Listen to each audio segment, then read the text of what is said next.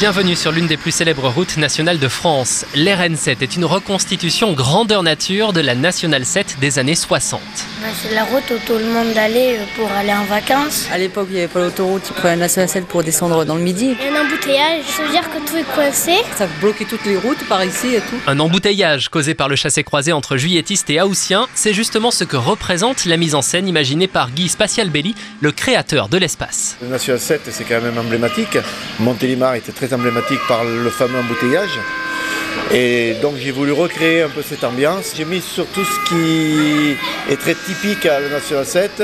Or, les embouteillages, c'est les platanes, c'est l'ambiance, c'est ah ben, évidemment les voitures d'époque. Des véhicules tous très bien conservés, parmi lesquels l'illustre deux chevaux. Les gens avec ces voitures-là, ils faisaient quand même Paris-Menton, c'est quelque chose. Quand tonton Yann il est né, on avait ça comme voiture. À mon avis, sur les dodanes ou les trucs comme ça, ça doit bien secouer. Nous, les voitures maintenant, elles sont plus comme ça, elles sont plus modernes. C'est des trésors hein, d'avoir ça. L'immersion ne serait pas complète sans les éléments sonores caractéristiques de la Nationale 7.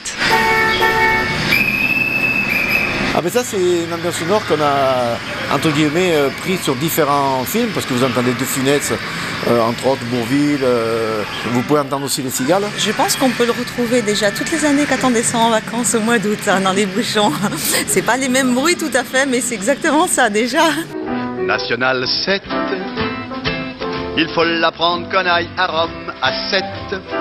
Tout a été pensé jusque dans les moindres détails, en témoigne la chaussée. On a recherché euh, la, la, composition de, de l'époque.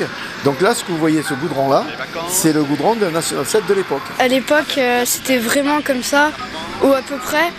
Et euh, ça a dû demander beaucoup d'heures de travail pour, euh, pour faire autant de détails. J'avais vu quelques photos, mais je m'attendais à quelque chose de beaucoup plus petit. Je trouve que c'est très bien fait, que c'est un petit bijou. quoi. C'est vraiment très très riche au niveau des détails. hein. On voit beaucoup de choses qui appartenaient à l'époque et c'est assez fidèle. Et pour vous replonger dans cette ambiance, rendez-vous tous les jours au Palais des Bonbons et du Nougat de Montélimar.